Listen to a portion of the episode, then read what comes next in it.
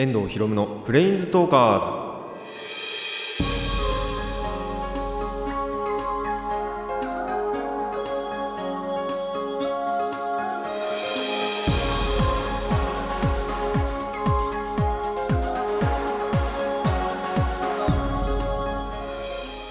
ズラジオの前の皆さんこんにちは。遠藤博夢のプレインズトーカーズパーソナリティの遠藤博夢です。この番組はアニメ、ゲーム、声優が大好きなこの僕遠藤博夢がマジック・ザ・ギャザリングのプレインズウォーカーがいろいろな次元を旅するがごとくいろいろなジャンルの話をする番組です。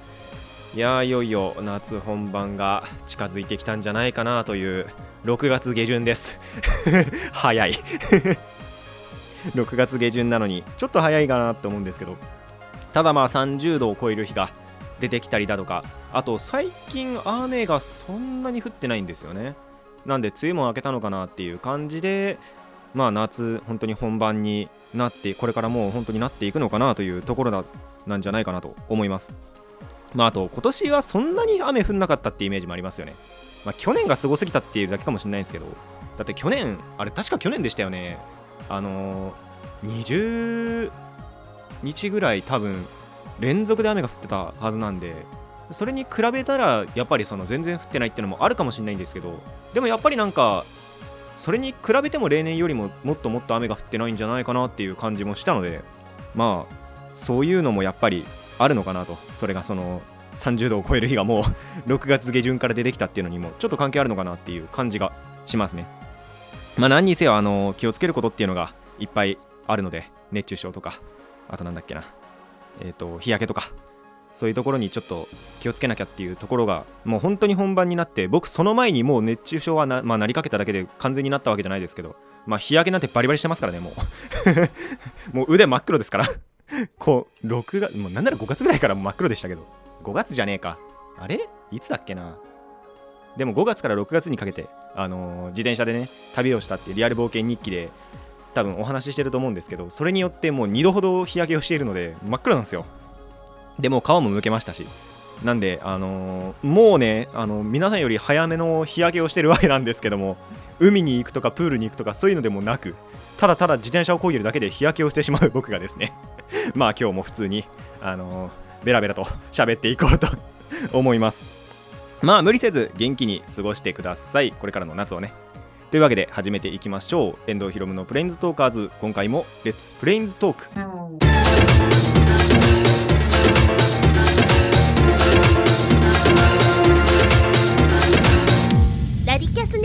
改めましてこんにちは遠藤ひろむです。あの前回の最後に言ったと思うんですけど、まあ、先週末といいますか、まあ、週末に、えーと、お酒を飲みに行きました、まあ、またそのちょっと前回いたメンバーが違うまた3人でまあどっちかっていうとそのいつも温泉に行く3人っていう感じですかね。それであの飲みをしてたんですけど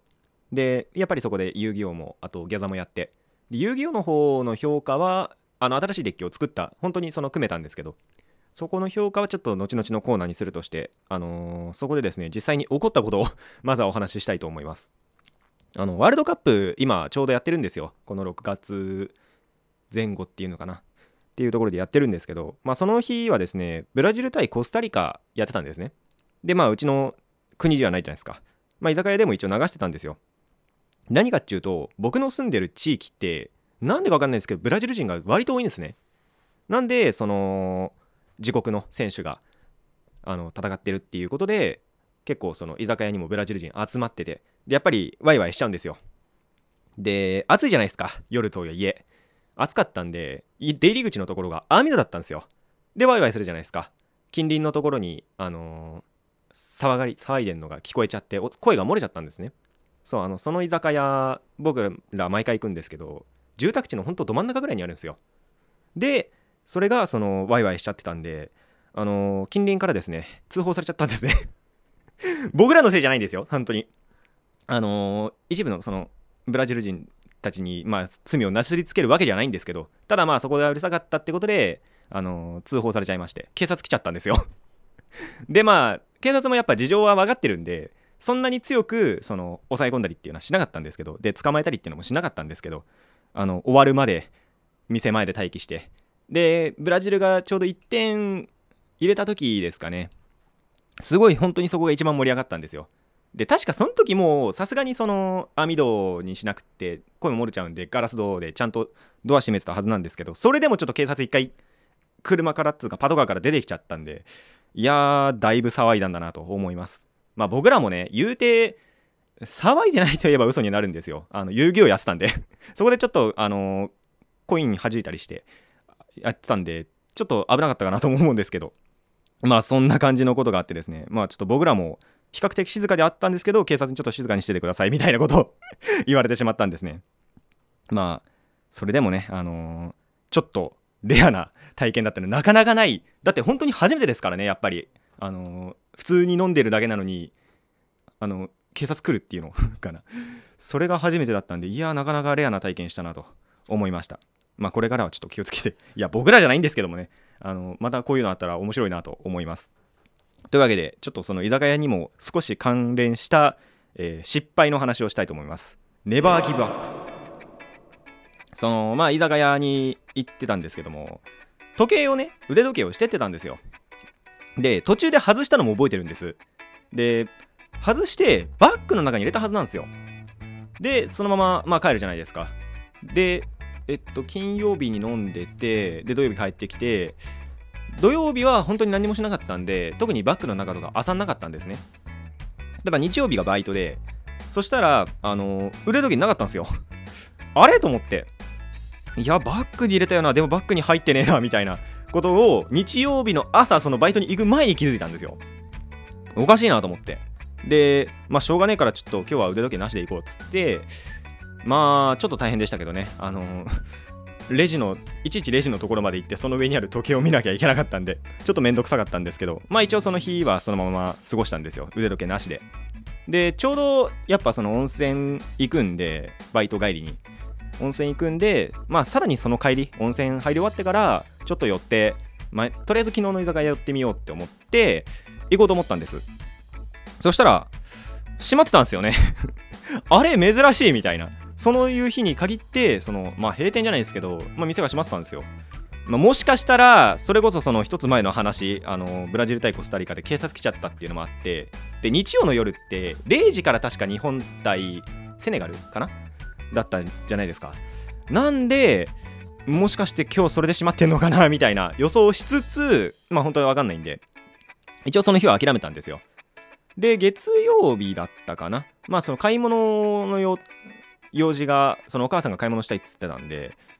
ちょうどその僕のバイト場まで行ってで近いんでそのバイト場と居酒屋がお母さん買い物してる間にあちょっと今空いてるかなと思ってあてか空いてるのは分かったんですね。確か通り道だったんで。でえっと行ってみたんですよ。でその飲まないまま「あすいませんちょっと腕時計落ちてませんでした」って言ったら本当に落ちてたんですよね。いつ落としたのかな みたいな。絶対バッグに入れたんじゃないかなって思ってたんですけどちょっといつの間にか落ちたかその時やっぱ酔っ払ってたんでもしかしたらテーブルに置きっぱなしになったのかもしれないですね。っていうところであの腕時計を 忘れたお話でした。もしかしたらやっぱり酔っ払ってたのかもしれないです。でもう一つなんですけどそのえっと飲みの時に遊戯王の新しいデッキを組んだって言ったんですけどそのデッキ、まあ、2つ組んで片方がコイントスをするんですね。結構遊戯王ってたまになんですけどコイントスでその裏表を当ててそれによって効果を得るとかあと、まあ、サイコロ振ってその出目によって効果が変わったりっていうカードがちょいちょい出てくるんですよ。で僕そのコイントスを使うえっ、とデッキを組んだんですね。一つ。でそのコインをその時10円玉かな？でやっぱコイントスってするんですね。ただ10円玉ってやっぱ地味に重いじゃないですか。でテーブルとかにやっぱり跳ねるとすんごい音鳴るんですよ。めっちゃくちゃでっかい音がキーンってなっちゃって。でコインも回転させすぎるとそのまま吹っ飛んじゃうんですね。っていうことであのー軽いコインを 探したいなとプラスチックぐらいの。あんまり音の鳴らないそれでいてなんだろうそこまで吹っ飛びにくいみたいなそういうコインをですねあのー今探している途中です。ちょっと10円玉はあれだったかなみたいな感じで。で100均に売ってないんですよ。これ実は。一応それそのコインちょっとプラスチックのやつ欲しいなって思ってまあ暇な日に、うん100均に3つぐらい寄ってみたんですね。ダイキャンドゥダイソーダイソーだったかな。違うダイソー2つぐらい寄ったんですけどどこに行ってもないんですよね。見落としがあるかもしれないんですけどでも大体そういうところってやっぱおもちゃコーナーみたいなところで売ってそうじゃないですか。そのおもちゃコーナーには売ってないんですよ。ただサイコロはあるんですよ。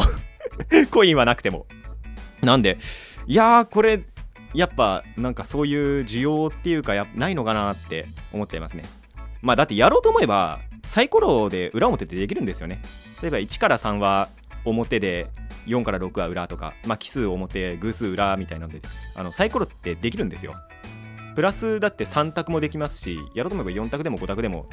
あのサイコロってできるんでそういうところの重要なのかなとは思うんですけどあの絶賛探し中でまあこれからもまた探したいなとは思ってるんですけどあのコイントスの時にですね10円玉てかまあ効果お金ですねを使うのはあの上手い人がやらないとちょっと音が本当にうるさいのであの気をつけてくださいと思いました えっと、ネバギブちょっともう一個お話あるので後半に続けたいなと思います。とりあえず以上、ネバーギブアップ前半でした。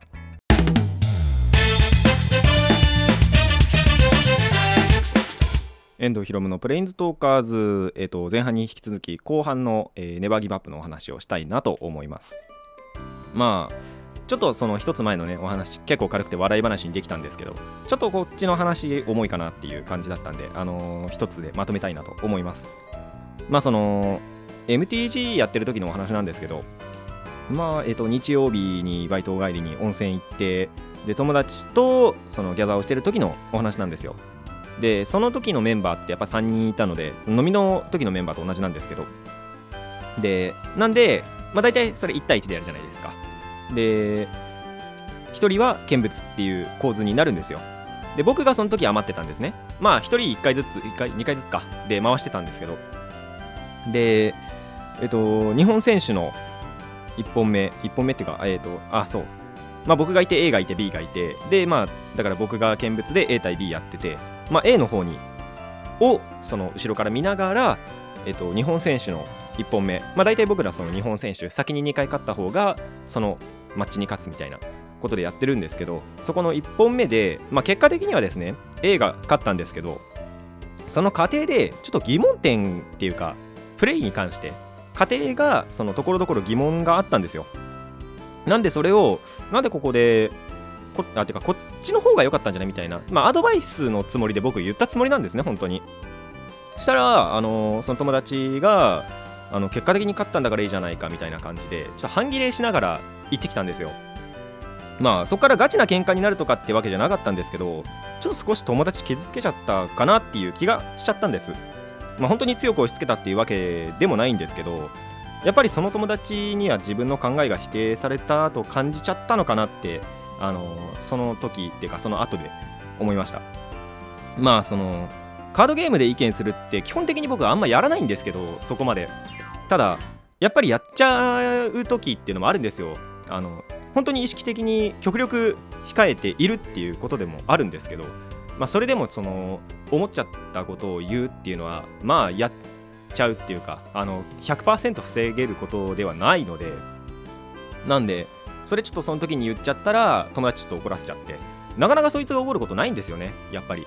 あの中学の頃に不良とかに対してブチ切れてたのは覚えてるんですけどそれ以来怒ってるのあんま見てなくってまあ高校とか違ったんで多分見れないものは見れないんですけどただ本当にそれ以来のその怒りっていうかそれを見たんでちょっと本当にそれぐらい怒らせるようなことをしちゃったかなっていう自覚があの芽生えてしまってですね。ちょっと罪悪感に今苛まれています。まあなんででまあもっと言うとそのカードゲームってその人の考えってやっぱり出たりあとプレイスタイルっていうのがあったりするんですよ。その友達曰くあのいやお前はそうやって頭でちゃんと考えて効率的な行動を生み出せるからいいけど私バカだからみたいなことを言われたんです。で、まあ、もっと言うとそいつはその直感的なプレイがその何も考えないでとりあえずこうすればいいだろうみたいな。直感的なプレーが得意だっていうのを他の友達が言ってた気もするのでもしかしたらそういうところもちょっと否定しちゃったのかなっていうあの無意識のうちにその言葉に出さずとも無意識でっていうかその言葉の中でちょっと否定しちゃったのかなっていうところがあったのであのこれからもですねちょっと少し気遣っていけたらなと思います。あの皆さんもこういうことがありましたらちょっとぜひ気をつけてみてください。以上ネバギバックでした。遠藤ひろむのプレインズトーカーズ、まあ、続いての話では明るくいきましょう、えー、次元融合。さあ2つ以上のこれまでの次元を合わせていこうというコーナーなんですけど。まあさっきからね言ってるんでこちらの次元を、えー、融合させたいと思います。融合するのはゲーマーズド。あのゲームの次元ゲーマーズド。そして、えー、リコーマー。なんだっけ。まあなんかの次元。なおすおすすめの次元。おすすめおすすめでもねえんだよな。まあどっちかっていうとその僕の感想というかそういう意味合いであのリコーマーでやっていきたいと思います。えっ、ー、とまあ要は新しく作った遊戯王のデッキの感想なんですけどもまあ実際に触ってみてこうだったなっていうのをお伝えしたいなと思います。まず一つ作ったのはまあその普通ななんだろうスタンダードって言っちゃあれですけどまあまともなデッキというかそういうので、えーと、メタファイズという、まあ、カテゴリーで組んだデッキです。まあ、メタファイズというデッキでもあるんですけど、こちらはですね、えーと、除外という効果を駆使して、相手を翻弄する、なんだろう、カードたちなんですよ。自分たちをその除外すると、まあ、除外、なんだろう、自分の味方を除外するっていう効果もあって、ただその味方が除外されると、次のターンに効果を発揮して、でそしたらまた相手をその効果によって相手を除外してみたいなっていうことが多いデッキです。まあ除外からそのそもそもモンスターを引っ張ってきたりっていうこともあるんですけど。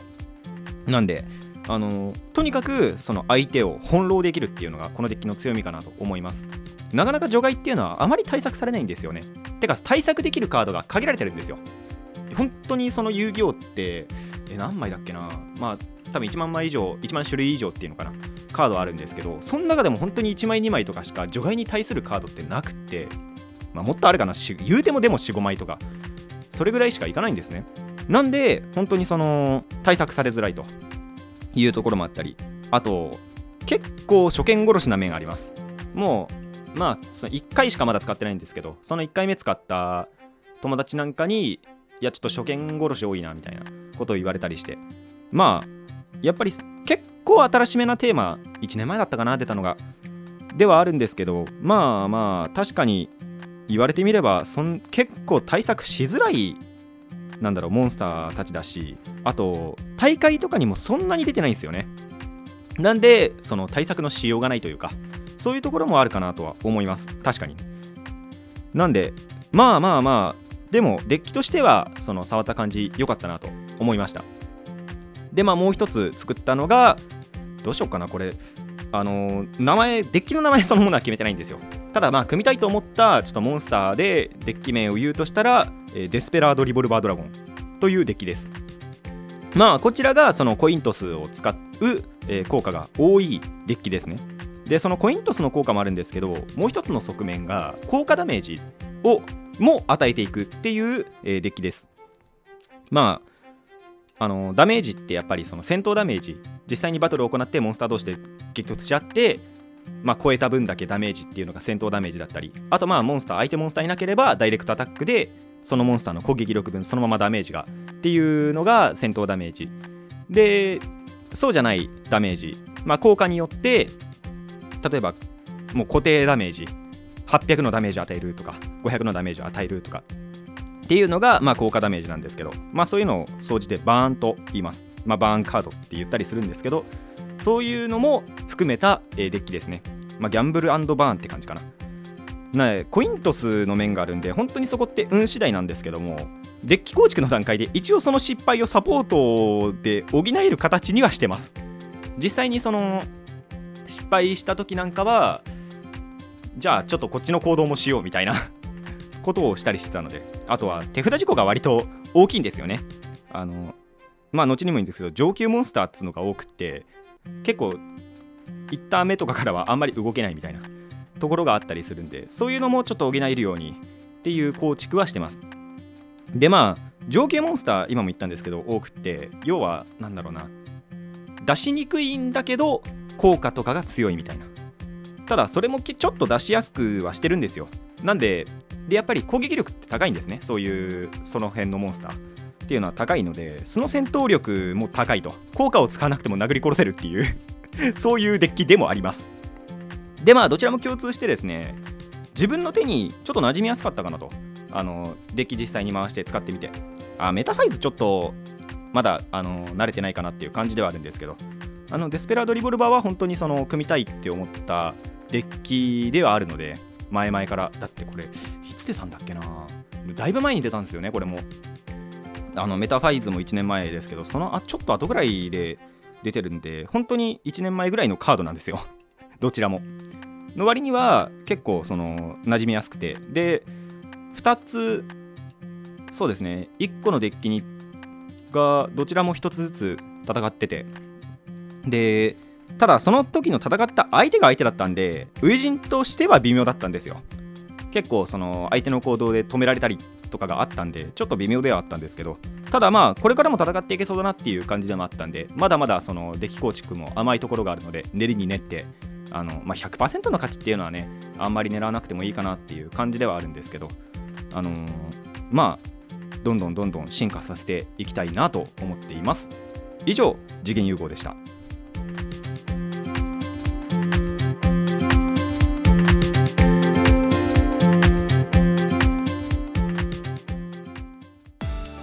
遠藤ひろむのプレインズトーカーズ。そろそろお別れのお時間になってまいりました。そうそうあのー、居酒屋に行った時に3人であのブロール多人数戦もやったんですけどそこでもですねまたもや1位を取りました。その話をするのをちょっと忘れていたなということで 今話すんですけど。まあでも危なかったですね。結多分前回もそうだったんですけどライフはやっぱ1桁になるんですよ。もともとその多人数3人以上でやるとライフって初期ライフ30あるんですけど21って削られて9点とかだったかな最後のライフが。まあ1回目やった時なんかも何点だ？でも本当1点2点ぐらいしか残んなかったかな。っていうところではあったので本当にギリギリの戦いではあったんですけど。ただ1ターンっていうか、まあ、実質1ターン。2ターン分かけてその1人を倒してでもう2人目はもうさばいてさばいて23ターンかけてっていうのが結構うまく最後の方だけ決まったのでそういうところはあ今のでブロールのデッキっていうのかな？はいいんじゃないかなと思いました。ただあんまりその使い続けるとやっぱり飽きたりあと結構カードパワーっていうかデッキパワーをしてしまったのでちょっとデフレさせようかなみたいな。今のデッキ本当になんだろう。強すぎるっていうわけでもないんですけどちょっと放置してるとなんかもう大変なことになるっていうデッキなんで相手からしたらもうヘイトがたまる。そういうデッキなんですよ。なんでちょっと変えたいかなっていう本当にそのスタンダードじゃないですけどまあもうちょっとまともなっていうかデッキにしたいなとは思っています。まあもう45いや45回もいらないかな。23回やったらデッキ変えたいかなって思いますね。本当にブロールもあのデッキ変えて変えてってやってった方が面白かったりもするのでそういうのはまた変えて変えてあと新しいデッキも作ってかなやっていきたいなとは思っています。まあもう一つ今ギャザだとバトルモンドっていうルールがあってまあ相当巨人戦って言ったらいいかな。2対2でやるっていう。でそのライフとかあとターンの進行とかがすごい変則なルールっていうのが最近そのルール用のパックっていうのかな。っていうのが出たんでそれも本当はやりたいなと思うんですけどなかなか4人で集まることがないんですよ。そのギャザーをやるやつらが。誰か1人がいなかったりするんですよねそういう時って。っていうところがあるんでちょっと難しいかなとも思うんですけどそういうところも楽しめていあのいけたらいいなと思います。でちょっとギャザの話続くんですけど あのー、まあ間接的なギャザの話ではあるんですけどパズラっていうまあスマホのアプリあるじゃないですか。今ギャザコラボやってんすよ。もう来るって言われたのが23ヶ月前ぐらいから言われててでもうすっげえワクワクしてあの待ちに待ったんですね。でつい最近コラボ開始してでまあ当たりのカカーカードつかキャラっていうのかな？が4種類いるんですけどそのうち2種類しか当たんなかったんですよ。何かっていうと1万課金したんですけど もうついにですね課金をしてしまいましたね。まあ、ただこれパズラに課金したんじゃなくてそれ全部あの ギャザのガチャにつぎ込んだんで実質ギャザへの投資なんですけど1万円分。ちょっと面白いことをしたなと。で、その1万円かけて、あのー、まあ、当たりキャラは2人っていうのかな。まあ、それも片方はあんまり強くないみたいなところがあったんでちょっと残念だなと思ったのとあと一番欲しいやつじゃなかったんですよそのニコル・ボーラスっていうマジックにおける諸悪の根源がいるんですけどそいつがガチャから出るってことでそいつが一番欲しかったんですけどいやー当たんなかったっすねあの能力的にはそんな強くはないんですけどただやっぱりそういうボス的な存在だったんで欲しいなって思ったらねあの物欲センサー反応して見事に出なかったのであの第2弾のコラボに 期待するかもう1万課金しようかっていうのはちょっと今悩んでいます。まあ多分しないとは思うんですけどね。あのーまあ2週間ぐらいかな大体初コラボだとあったりするんでこれからもねあのダンジョンとかで方であの楽しんでいけたらいいなと思っています。ギャザの話めっちゃいっぱい続いちゃったな。ただあのギャザの話ばっかしてますけど遊戯王もやっぱり本当に再燃しててで新しいデッキがやっぱできたっていうことで本当に今やりたくてしょうがないんですよ。相手がいないんですけど。あのどうしてもねやっぱ予定が合わなくてなかなか、まあ、ギャザもそうなんですけどやる機会がなくてちょっと今困ってるんですけどただ本当にどっちもやりたいなって思ったりするのであのこれからもね遊んでいけたらいいなと思っています。そしてまたあのその辺の対戦のレポートとかができたらいいなと思います。最後の話がすげえ趣味の話ばっかになっちゃったけどまあいっか。ということで、えーここらで終わりにしたいなと思います。遠藤ひろむのプレインズトーカーズ。ここまでのお相手は遠藤ひろむでした。また次回もレッツプレインズトーク